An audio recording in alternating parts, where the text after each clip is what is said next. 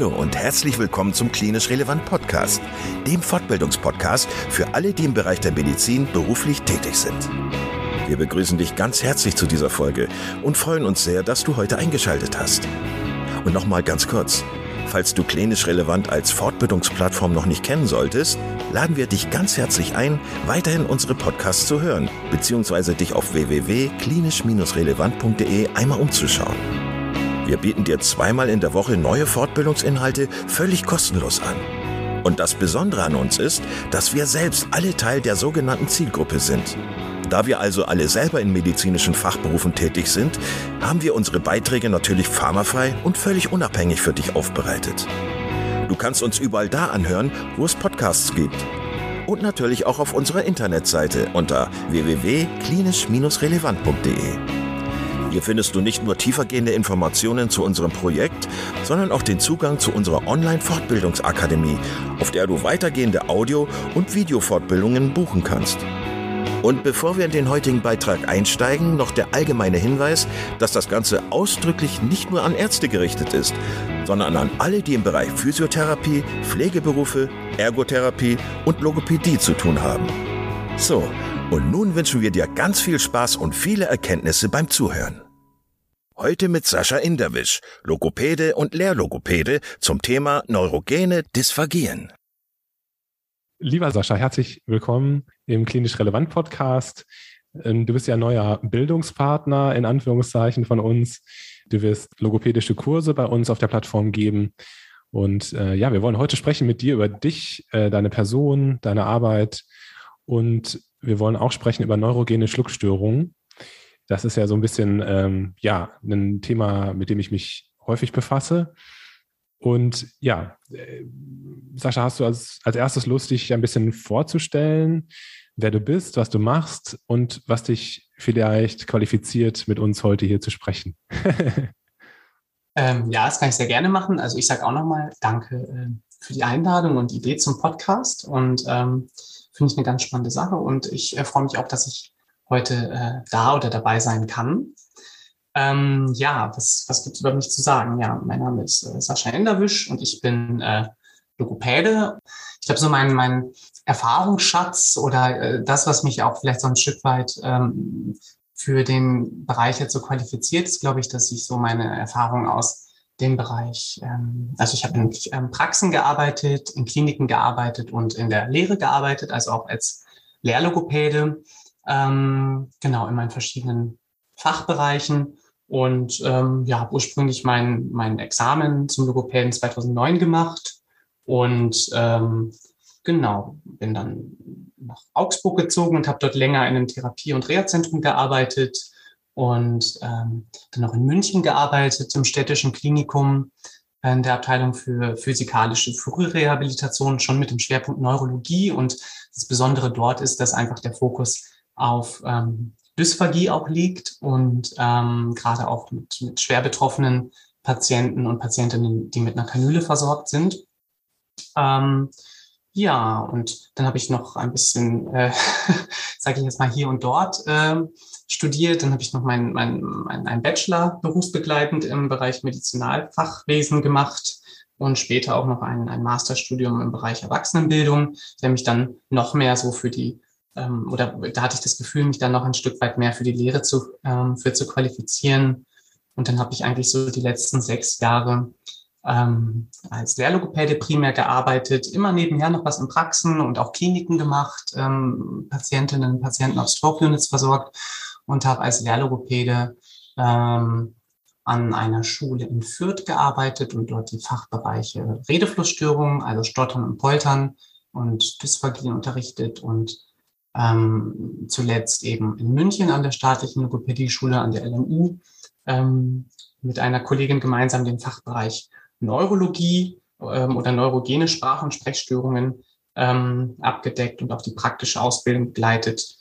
Und da habe ich auch jetzt gerade noch einen ähm, Lehrauftrag, der allerdings online sein muss, weil ich zurzeit gar nicht in Deutschland lebe, sondern ähm, in Israel, in Tel Aviv, weil ich meinen Partner gerade im Rahmen von einer beruflichen Auslandsentsendung für ein paar Jahre begleite. Und äh, genau, da jetzt aber eine ganz schöne Möglichkeit gefunden habe, da online so ein bisschen im, in dem Fachbereich zu bleiben. Vielen Dank, Sascha. Ähm, ja, viele Grüße auch nochmal nach Israel. Danke. Ja, wir hatten ja überlegt, dass wir über neurogene ähm, Schluckstörungen, neuro, neurogene äh, Dysphagien sprechen wollen. Also, wenn du Lust hast, vielleicht können wir uns so ein bisschen an dem Thema entlanghangeln. Mhm. Ähm, was würdest du sagen, wenn du ähm, oder wenn man jetzt sich vorstellt, als, als Arzt, als Pflegekraft oder als Logopäde, ähm, nähert man sich das erste Mal einem Patienten. Was wären so typische Symptome, die auf eine Schluckstörung überhaupt hinweisen können? Kannst du da ein paar Tipps zugeben? ja, so ähm, oftmals ähm, so erste Anzeichen natürlich das Kardinalsymptom, das Husten oder Räuspern, wenn die Patienten sich verschlucken. Ähm, dann auch ähm, ja vielleicht auch Angst vor dem Essen. Viele Betroffene, die tatsächlich ähm, Probleme mit der Nahrungsaufnahme haben, wollen dann vielleicht auch gar nicht mehr essen. Essen ist immer Lebensqualität, Leidenschaft und für die ist es dann tatsächlich eine Tortur.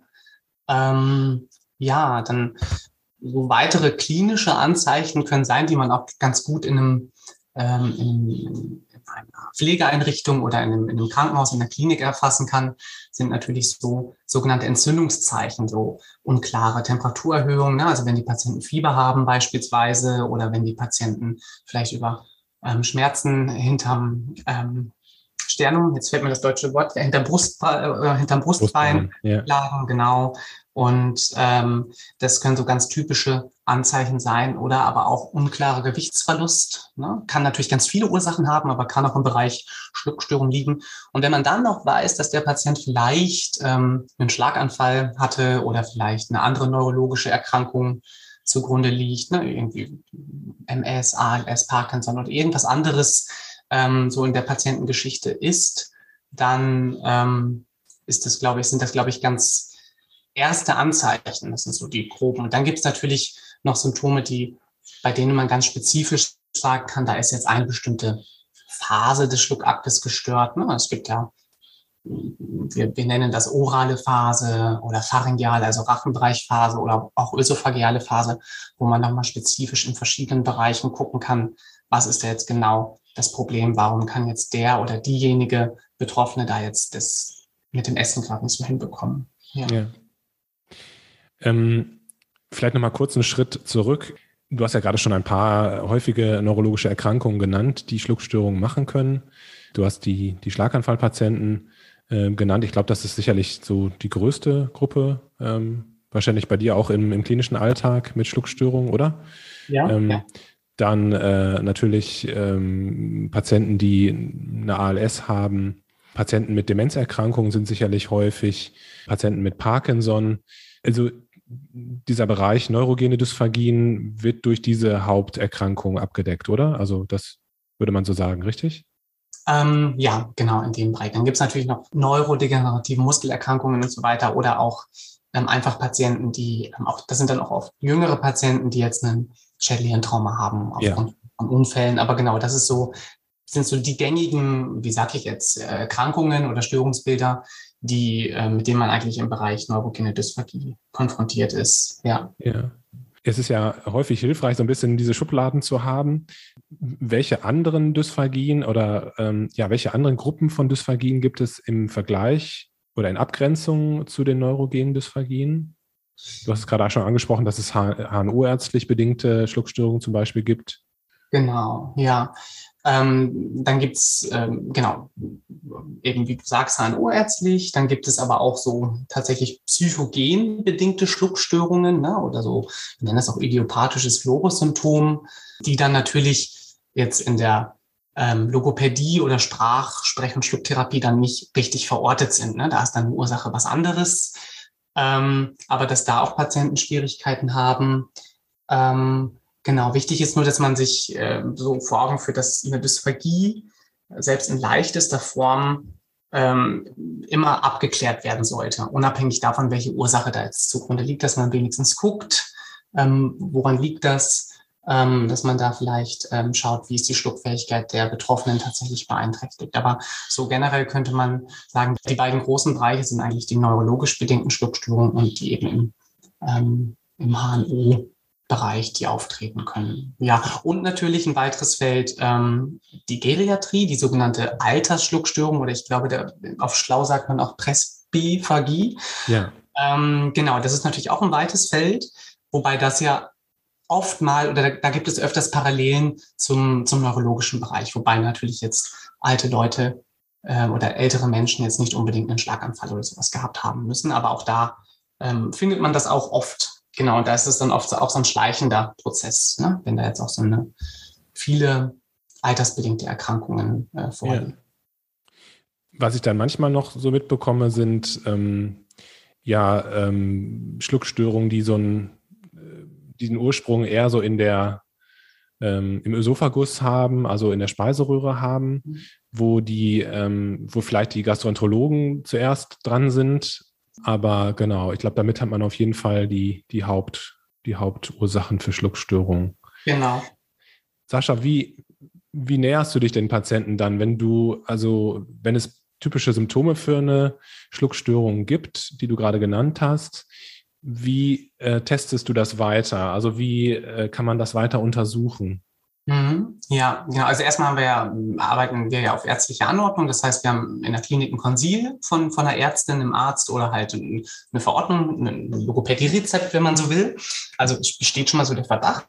Und dann ist der erste Schritt dass man ähm, eine Anamnese macht, äh, versucht, das möglichst ausführlich zu machen durch eine äh, Befragung von den ähm, Betroffenen. Und wenn das nicht möglich ist, dann ist vielleicht die Möglichkeit, dass ein Angehöriger äh, Auskunft geben, geben kann oder die Pflege oder vielleicht da kann einem auch schon, können so ein paar Lücken gefüllt werden durch einen mitgegebenen Arztbericht, ne, wo man schon so ein paar Infos über vielleicht mögliche Grunderkrankungen und so den, den aktuellen Stand kriegen kann, aber in der Regel eine äh, Anamnese, die gemacht wird.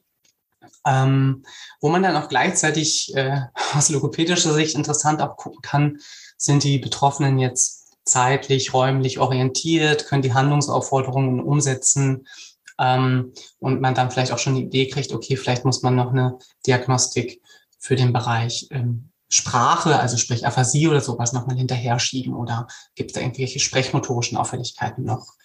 Genau. Und dann danach bietet sich an, dass man jetzt das, was wir Logopäden machen und Logopädinnen machen, dass man eine, ähm, vielleicht einen Aspirationsschnelltest als erstes macht. Das ist so ein Test, der erstmal möglichst fix, ohne apparativen oder aufwendigen Einsatz ähm, eine Idee davon gibt, ob ähm, die, Leute, die Patientinnen jetzt ähm, Flüssigkeiten schlucken können oder nicht. Und danach kann man dann eine ausführliche klinische Schluckuntersuchung machen, ähm, die tatsächlich motorische und, ähm, und, und, und Wahrnehmung, die, die, die sensorischen Fähigkeiten abprüft ähm, für die ganzen Schluckorgane, Zunge, Lippen, Kehlkopf, Gaumsegel und ähm, Nasenrachenraum.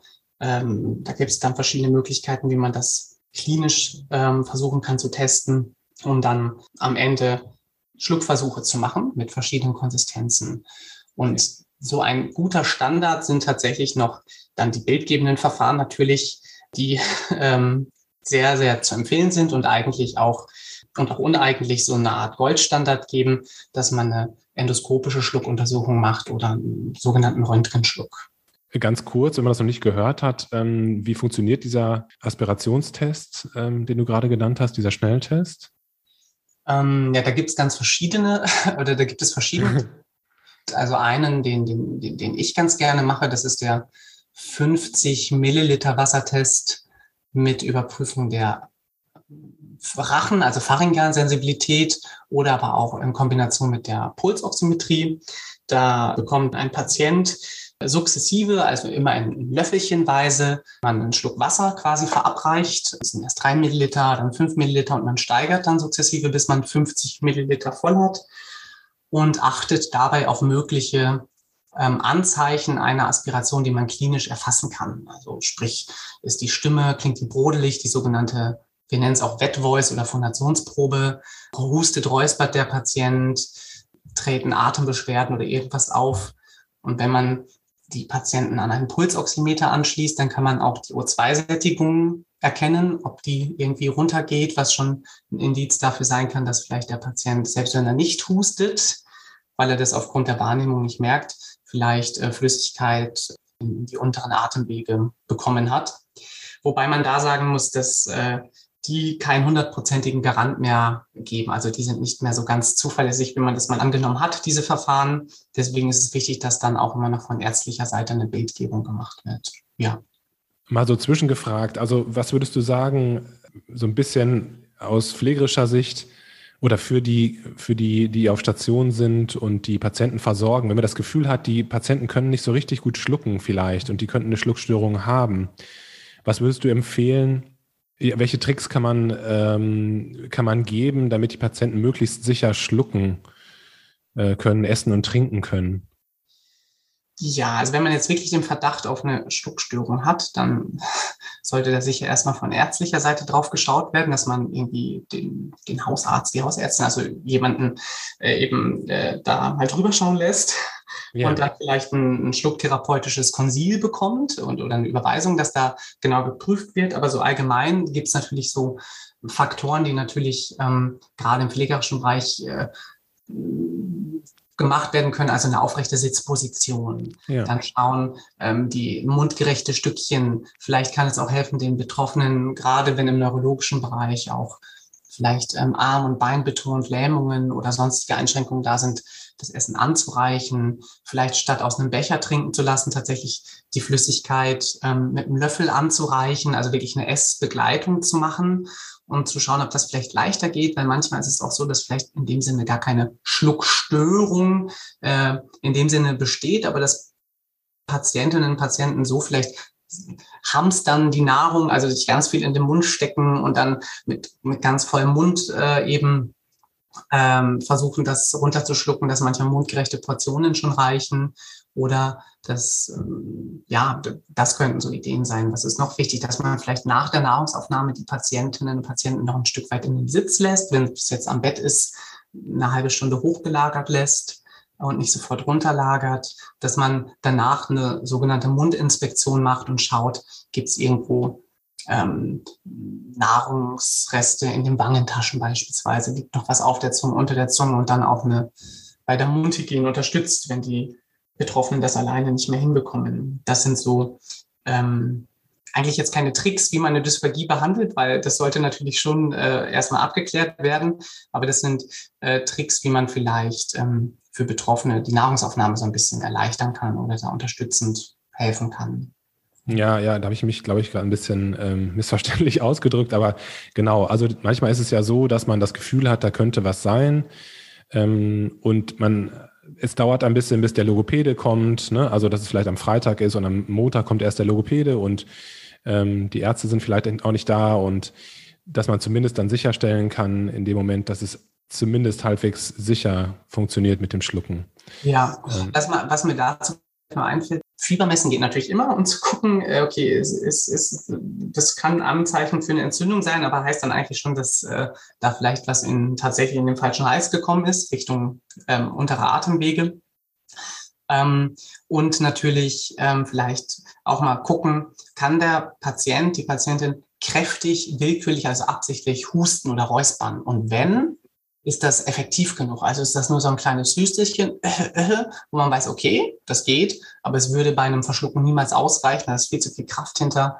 Oder ist das wirklich, also mit viel, viel Kraft und Druck möglich und kann dann das, was, ähm, ist jetzt ein bisschen unappetitlich, aber das, was da hochgeräuspert oder gehustet wurde, was im Mund ist, muss eigentlich raus. Entweder kann es abgeschluckt werden und wenn nicht, dann muss es eben in, in, in ein Schälchen, Tupperdöschen, Nierenschale oder was auch immer oder in ein Tuch dann tatsächlich ausgespuckt werden. Ja. Mhm. Und das, äh, dass man da noch guckt, ähm, würden denn Schutzmechanismen, die beim Verschlucken wirksam sind, denn ähm, wirksam sein? Genau. Bevor wir ähm, vielleicht zur FES kommen, das hast du ja gerade schon angesprochen, also die, die endoskopische Untersuchung des Schluckaktes. Patienten, also Intensivpatienten haben ja häufig auch Schluckstörungen. Mhm. Ähm, so aus deiner Erfahrung, ähm, warum haben die Patienten primär Schluckstörungen, wenn sie auf Intensivstation waren? Da muss ich jetzt sagen, das finde ich tatsächlich schwer zu beantworten gerade. Das ist nicht schlimm. Ich meine, ich will jetzt äh, hinaus auf die, ähm, auf sozusagen die Patienten, die intubiert waren und ah, ja. letztlich mhm. eine herabgesetzte Sensibilität im, im, im Rachen haben oder ja. im, Okay. jetzt, Entschuldigung. Jetzt, nein, nein, alles gut. Jetzt, jetzt sitze ich wieder im Boot. Ähm, ja, das ist natürlich gerade, wenn's, ähm, äh, wenn wenn Tubus im, im Hals gesteckt hat, vielleicht auch für ein, etwas länger, dass das natürlich äh, ja, wie du schon sagst, die Wahrnehmung in dem ähm, Bereich, gerade auf, auf Kehlkopfebene, Rachenebene, beeinträchtigen kann, dass es auch zu Verletzungen kommen kann. Es kann eben auch sein, dass vielleicht, wir haben ja beim Schluckakt, ist ja die Kehlkopfhebung ganz, ganz wichtig, ne, dass äh, der Kehldeckel sich nicht mehr richtig kippt oder vielleicht auch die Stimmbänder verletzt werden durch eine Intubation. Gerade bei Notfallmaßnahmen kann das passieren. Das lässt sich manchmal nicht vermeiden und dann kein richtiger Stimmbandschluss mehr möglich ist. Die Patienten haben dann zusätzlich auch eine, Schluck, äh, eine äh, Stimmstörung und ähm, dass ähm, da in dem Bereich es dann einfach zu Wahrnehmungsproblemen kommen kann oder auch einfach zu motorischen Einschränkungen aufgrund von leichten oder auch gröberen Verletzungen in dem Bereich. Und das natürlich auch, wenn der Tubus ja auch durch den Mund geht und die Patienten vielleicht auch keinen kompletten Mundschluss haben, dass sich da auch im Mundbereich ähm, was verändern kann. Ja. Das mit der Fes, das ist ja so eine Sache. Also es ist ja so, dass ähm, zumindest bei uns Neurologen, ähm, ja, was auch die Schlaganfallversorgung und so weiter betrifft, dass die Fes eigentlich immer mehr an Bedeutung gewinnt mhm. und auch, sage ich jetzt mal, in, in, aktuellen Leitlinien da tatsächlich auch schwarz auf weiß steht, ne? dass also, dass man auch letztlich davon ausgeht, dass die äh, Qualität der Versorgung unserer Schlaganfallpatienten ähm, deutlich besser wird, wenn die Patienten eine FES bekommen, äh, also wenn die Patienten eine Schluckstörung haben. Vielleicht kannst du noch mal kurz erzählen, was eine FES ist ähm, und ja, vielleicht können wir noch mal so ein bisschen auch über den Ablauf sprechen und ähm, aus deiner Sicht als Logopäde, welchen Stellenwert diese Untersuchung hat, weil ich habe immer noch das Gefühl, so zumindest in meinem Umfeld, dass diese Untersuchung ja, ähm, schwer zugänglich ist. Also, dass die selten durchgeführt wird, erstens, und zweitens, zumindest so im ambulanten Rahmen eigentlich kaum zu bekommen ist. Hast du Lust, ein bisschen was zu erzählen? Mhm, ja. Äh, ja, was ist eine FES? Äh, der Begriff steht eigentlich für ähm, ja, fieberendoskopische ähm, ähm Schluckuntersuchung. Und äh, das meint, dass man mit einem, äh, mit einem Endoskop, wo eine Lichtquelle und eine Kamera dran ist, äh, so ein Kabel, so, so wie man es vielleicht eher, vielleicht so von einer Magen- oder Darmspiegelung auch kennt. Nur das macht das eben dann, dass man durch die Nase hindurch geht bei den Betroffenen und quasi oberhalb des ähm, oder auf Höhe des Gaumensegels, da wo das, auch das Zäpfchen dran hängt, quasi dann von oben herab in den ähm, Rachen- und Kehlkopfbereich hineinschauen kann. Und dann kann man da erstmal die Struktur Ton beurteilen, wie sieht es aus und dann kriegen, ähm, kriegt dann derjenige, der untersucht wird, bekommt dann äh, was zu trinken oder und zu essen. Meistens ist das mit so ein bisschen Lebensmittelfarbe angefärbt, dass man das auch gut sehen kann. Und dann kann man bei der Face eben mit einem ziemlichen Garant ganz gut erkennen, wie jetzt ähm, die Betroffenen tatsächlich die Nahrung schlucken und bei welchen Konsistenzen es vielleicht auch schwierig ist, ob jetzt Flüssigkeiten besser gehen, ob Breikost besser geht, ob jetzt äh, feste Kost äh, besser geht oder schwieriger geht.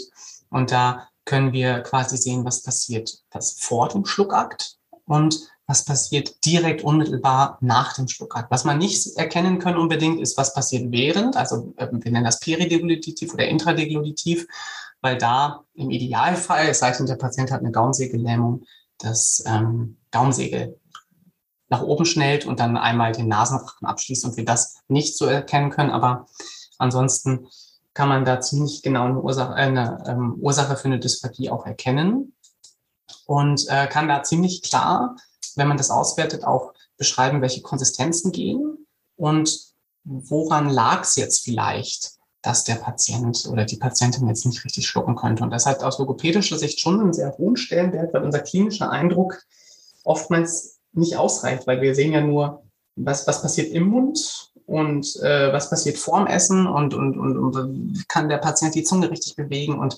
schafft die Patientin das, das, das, den Nahrungsbrei, wir nennen das Bolus, richtig in den Rachen zu befördern. Aber was wir nicht sehen können, ist ja, was passiert wirklich im Rachenbereich und wie gelangt die Nahrung in die Speiseröhre und wenn da irgendwelche Probleme sind. Und deswegen hat das für uns im Alltag schon eine hohe Relevanz. Und es ist in einer Klinik, so kenne ich es, wird das schon gut durchgeführt, wenn man da interdisziplinär arbeitet. ähm, auf, Stroke-Units, Intensivstationen oder in neurologischen Abteilungen. Ähm, Im ambulanten Alltag ist es tatsächlich oftmals schwer zu realisieren, weil man da erstmal sich entweder an einen Arzt oder eine Ärztin wenden muss, die das anbieten, ambulant, oder man, es gibt auch viele Kliniken, die das ambulant anbieten, die haben aber eine sehr lange Wartezeit. Und ähm, das ist manchmal sehr unbefriedigend, dass man da einfach ähm, ja einen klinischen Eindruck hat, aber vieles im Verborgenen bleibt, wo man einfach ohne eine Bildgebung keine Aussage zu treffen kann. Du hast es, glaube ich, also ein bisschen angerissen auf jeden Fall schon.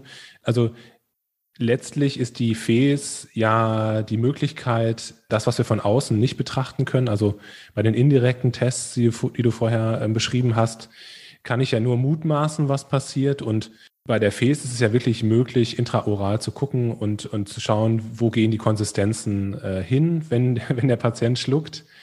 Und ich denke, das macht ja vor allem äh, auch Sinn, wenn man so nach, nach stille Aspiration schaut. Wie, wie ist das damit? Also was bedeutet stille Aspiration und ähm, was könnten auch vielleicht ja so indirekte Zeichen sein, dass mein Patient ähm, indirekt aspiriert?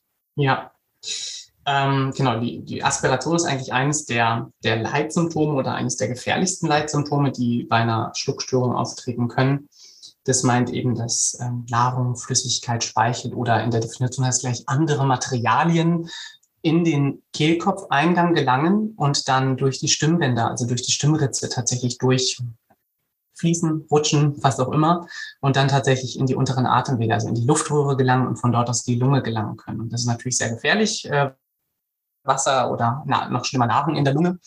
Und ähm, das ist eigentlich eine Aspiration. Und in der Regel oder normalerweise ist es so, wenn man sich verschluckt und vielleicht mal was in den falschen Hals kommt, dass man dann hustet, dass Patienten dann husten und das merken und hoffentlich mit sehr, sehr viel Kraft das, was äh, tatsächlich in die unteren Atemwege gekommen ist, hoch zu husten. Oder oftmals ist es sogar so, dass sie es noch merken, wenn die Nahrung, Flüssigkeit in den Kehlkopfeingang gelangt ist. Und ähm, es gibt aber leider das Problem, dass ähm, gerade ähm, Patienten mit, mit Hirnschädigungen, auf was für eine, aufgrund was für eine Ursache auch immer, das manchmal nicht mehr richtig merken oder vielleicht auch die, die Vigilanz sehr stark gemindert ist und dann sozusagen still aspiriert wird. Das heißt, es ist eigentlich das Gleiche, was ich eben beschrieben habe, aber die Patienten husten nicht. Und das ist was, was wir von außen nicht beurteilen können. Und dann machen wir meinetwegen einen Schlucktest und geben was zu trinken und was zu essen, denken, ah, wunderbar, der hustet ja gar nicht, der Patient. Aber dabei gelangt es vielleicht in den Kehlkopfeingang und von dort aus in die unteren Atemwege und der Patient hustet nicht, weil er es nicht richtig spürt. Und ähm, das ist natürlich dann super, wenn man da eine bildgebende, also wenn man einfach eine, eine Face hat und da dann gucken kann. Und das ist dann auch ganz notwendig.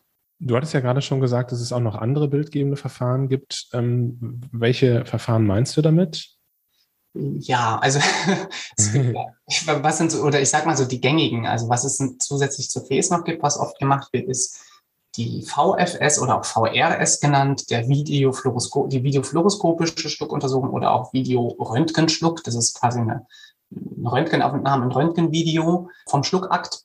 Dann kann man speziell für Störungen im Bereich des oberen Speiseröhrenmuskels, des Sphinktermuskels oder auch unten auch noch Manometrien ergänzend machen.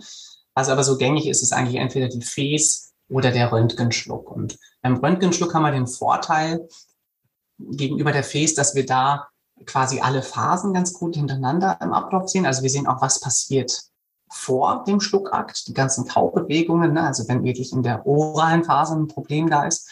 Und wir sehen auch, was während des Schluckaktes passiert. Das war, was wir bei der Face ja einmal kurz nicht sehen, weil ja das Gaumsegel hochschnellt. Genau, der Nachteil ist natürlich äh, die Strahlenbelastung für den Patienten. Röntgen ist natürlich nicht gut. Und ähm, dass sich das oftmals nicht für ähm, Patienten eignet, die tatsächlich ähm, im Bett liegen müssen oder also die, die, die sehr krank sind und tatsächlich nicht so mobil sind, dass man sie in den Rollstuhl bringen kann und zur Röntgenabteilung bringen kann. Sie müssen aufrecht sitzen und so weiter. Das ist natürlich ein Vorteil an der endoskopischen Schluckuntersuchung an der FES, dass man das auch am Bett durchführen kann. Welche Konsequenzen kann man aus der FES ziehen? Also man kann ja alles untersuchen. Ne? ähm, die Frage ist ja immer, ist das sinnvoll und was bringt das meinem Patienten? Was würdest du sagen, ist so die Aussagekraft von der FES möglicherweise? Die Aussagekraft ist, man kann erkennen, welche Konsistenzen jemand besser und schlechter schlucken kann. Es kann jetzt sein, dass ich ein, dass der Patient jetzt vielleicht Flüssigkeiten schlucken kann, aber vielleicht angedickte Flüssigkeiten oder dass Breikost möglich ist oder feste Kost, das liegt ganz dran. Ähm, da kann ich eine Empfehlung zu, eine Aussage zu treffen. Und ich kann sogar als Verlaufsdiagnostik oder Verlaufsuntersuchung auch sagen, okay, jetzt kann meine Patientin, mein Patient nicht auf normale Weise das schlucken, aber ich probiere jetzt mal vielleicht ein Schluckmanöver aus, eine bestimmte Technik, dass ich den Kopf in eine andere Haltung bringe, dass ich, äh, also da gibt es was, wir nennen das Mendelssohn-Manöver, Massakum, also da gibt es verschiedene kompensatorische Schluckmanöver, die man therapeutisch ausprobieren kann und dann kann man sehen, wenn jetzt jemand auf diese Weise schluckt, ob das dann vielleicht leichter möglich ist. Und man kann auch gucken, woran es liegt. Also woran liegt es denn jetzt gerade in der, in der, in der Rachen, also in der pharyngealen oder äh, Phase, woran liegt es, dass sich jemand verschluckt? Genau, vielleicht weil der Kehldeckel nicht richtig runterkippt oder weil vielleicht Nahrung, Flüssigkeit an der Rachenhinterwand hängen bleibt und wenn der Kehlkopf sich wieder abgesenkt hat, dass dann Flüssigkeit, Nahrung runtertropft. Und dann kann, kann man erkennen, okay, ich kann schauen, in welchen Bereichen muss ich da arbeiten. Ich muss die Rachenkontraktion fördern, ich muss die Kehlkopfhebung fördern, ähm, trainieren. Und ich kann natürlich dann sagen, welche Nahrungsmittel kann ich meinen Patienten, meiner Patientin geben? Was, was ist möglich? Welche Kostempfehlungen spreche ich aus?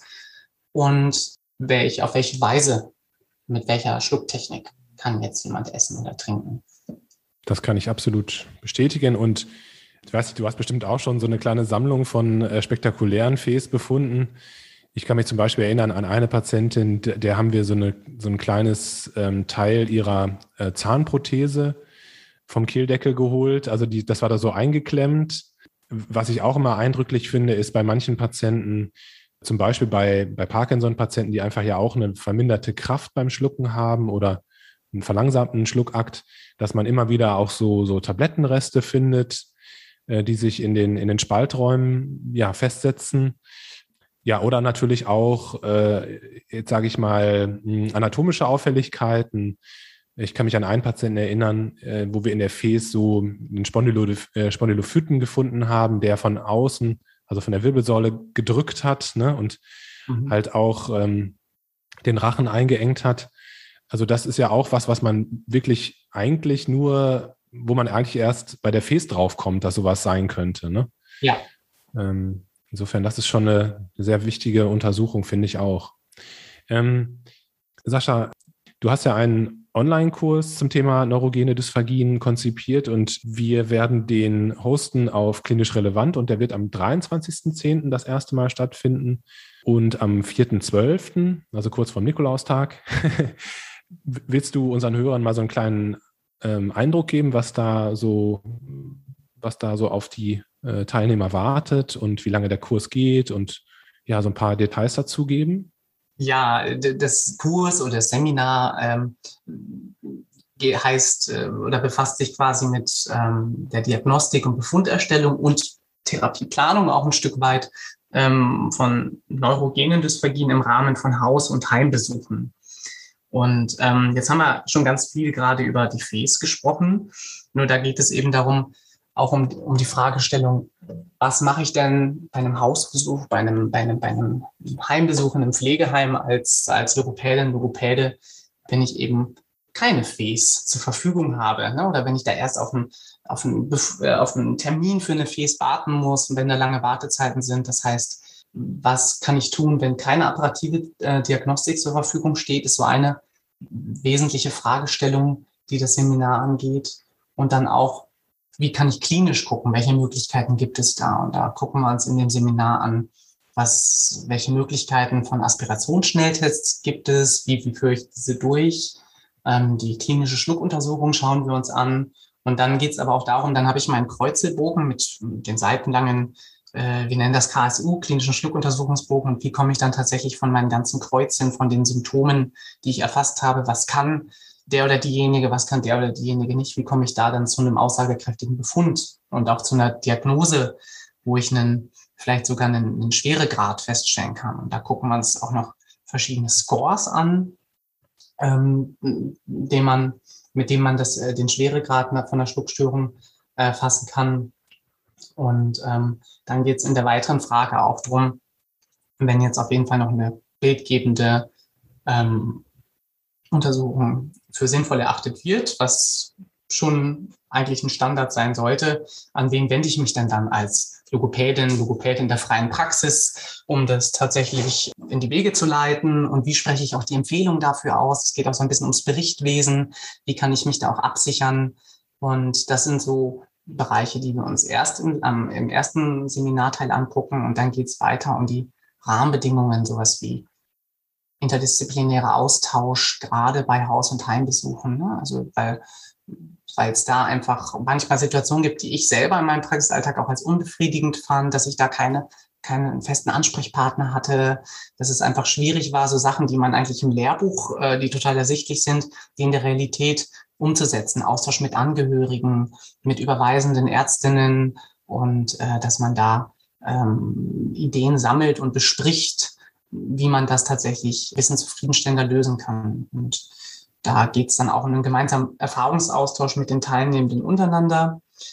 Und da ist es in den Seminaren auch so, dass es auch eine begrenzte Teilnehmerzahl gibt, dass man tatsächlich auch in den Austausch kommt. Also da, ich habe Ideen, wie man das ähm, angehen kann, aber ich finde es auch immer ganz spannend, was dann Teilnehmende sagen und aus ihrem Praxisalltag berichten, weil wir ja auch alle Kolleginnen und Kollegen sind.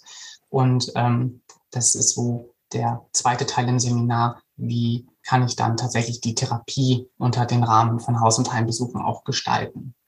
Und wie sieht das technisch aus? Das Ganze ist, glaube ich, eine Zoom-Session, richtig? Also mhm. genau, genau. Ähm, das ist via Zoom. Es sind, glaube ich, äh, fünf Unterrichtseinheiten für angedacht. Und es ist, ich habe da verschiedene äh, kleine Präsentationen vorbereitet und Videobeispiele. Und äh, dann gibt es immer quasi eine, wieder, wo man sich dann gemeinsam im, im Chat, im Zoom-Chat trifft und dann gemeinsame Fragestellungen beantwortet, wo es dann Gelegenheit für einen Austausch gibt. Und wir uns dann quasi so an den Fragestellungen so ein Stück weit entlanghangeln. Und am Anfang gibt es so eine kleine Einführung nochmal, was, was, was, für, was ist eine Dysphagie, welche Leitsymptome gibt es da? Und ähm, genau, zielt aber primär auf den Bereich Symptomatik, Befunderhebung, Diagnostik ab und reißt die Therapieplanung nur an, weil tatsächlich für eine Dysphagie-Therapie, um da wirklich, äh, wenn man da Fortbildungsbedarf hat, glaube ich tatsächlich ein Praxis, ein, pra ein Präsenzseminar tatsächlich schon auch wichtig ist, wegen der hohen praktischen Anteile, die man da braucht. Ja. Der Kurs kostet 70 Euro mhm. und ich glaube, du hattest gesagt, ich weiß gar nicht, wie das bei euch Logopäden ist mit den Fortbildungspunkten, dass man dafür auch Fortbildungspunkte beantragen kann, richtig? Genau, wir haben ja auch die Fortbildungspflicht eben. Und bei Präsenzfortbildungen kriegt man pro Unterrichtseinheit einen Punkt. Das heißt, wenn man eine acht Stunden Fortbildung macht, gibt es acht Fortbildungspunkte. Und bei ähm, Online-Fortbildungen, da gibt es ähm, pro Unterrichtseinheit äh, einen halben Punkt. Das heißt, für fünf Unterrichtseinheiten würde man bei der Fortbildung ähm, 2,5 Punkte bekommen. Ich werde die ähm, Details zu deiner Fortbildung in die Show Notes packen und natürlich auch den Link zu den, zu den Tickets, wo man also direkt die Veranstaltung buchen kann. Und ja, ich bedanke mich ganz herzlich für das Gespräch heute. Ich lerne ja auch immer wieder dazu und ich äh, finde das spannend und ich muss sagen, ich arbeite sehr gerne hier mit, mit dem Logopäden-Team auch zusammen. Ähm, ich habe das Gefühl, dass das für die Patienten natürlich hilfreich ist, wenn man da äh, von mehreren Seiten drauf schaut und dass es für uns aber auch als Team immer äh, fruchtbar ist, so zusammenzuarbeiten. Und ja, deswegen, also ähm, Sascha, vielen Dank, dass du auch mit dabei bist hier bei uns und mit deinem Wissen dazu beiträgst, dass ja mehr Expertise hinausgeht in die Welt. Das, das finde ich sehr schön. Und ja, ich, ich hoffe, dass wir uns bald nochmal widersprechen werden. Und ich kann allen nur empfehlen, die sich für das Thema interessieren, halt an deinen Kursen. Du hast ja noch weitere Kurse, die kann man auf unserer Internetseite anschauen, an diesen Kursen teilzunehmen. Ja, dann sage ich auch vielen Dank für das Gespräch und ähm, ja, danke, dass ich dabei sein konnte und ja, alles Gute. Dir auch. Vielen Dank, dass du heute wieder zugehört hast und unser Gast gewesen bist. Wir hoffen sehr, dass dir dieser Beitrag gefallen hat und du etwas für deinen klinischen Alltag mitnehmen konntest. Wenn dem so sein sollte, dann wie immer gerne der Aufruf, teile doch diesen Podcast mit deinen Kolleginnen und Kollegen, damit auch andere davon profitieren können. Und du darfst uns natürlich auch eine positive Bewertung bei Apple Podcasts hinterlassen. Wenn du mal Lust hast mitzumachen, denn wir verstehen uns ja als eine offene Fortbildungsplattform, dann bist du ganz herzlich eingeladen, dich zu melden unter kontakt.klinisch-relevant.de. Vielleicht gibt es ja ein Thema, das du ganz spannend findest und wo du dich besonders gut auskennst. Und dann würden wir sehr gerne mit dir sprechen. An dieser Stelle der Hinweis noch auf unsere Social Media Kanäle und unser Newsletter auf www.klinisch-relevant.de. Und es gibt wieder neue Kurse auf unserer Fortbildungsplattform. Das Ganze ist natürlich nicht nur für Ärzte, sondern auch für Physiotherapeuten, für Pflegende, Ergotherapeuten und für Logopäden konzipiert. Beachte auch, dass du einen 5-Euro-Gutschein bekommst, wenn du dich in unsere E-Mail-Liste für Newsletter einträgst. Dann kannst du mit diesem Gutschein in der Fortbildungsakademie einkaufen, denn da gibt es viele spannende Beiträge. Schau dich doch einfach mal dort um. Also, ich wünsche dir jetzt eine gute Zeit und freue mich schon, wenn du beim nächsten Mal wieder einschaltest. Pass auf dich auf, bleib gesund. Bis zum nächsten Mal. Ciao.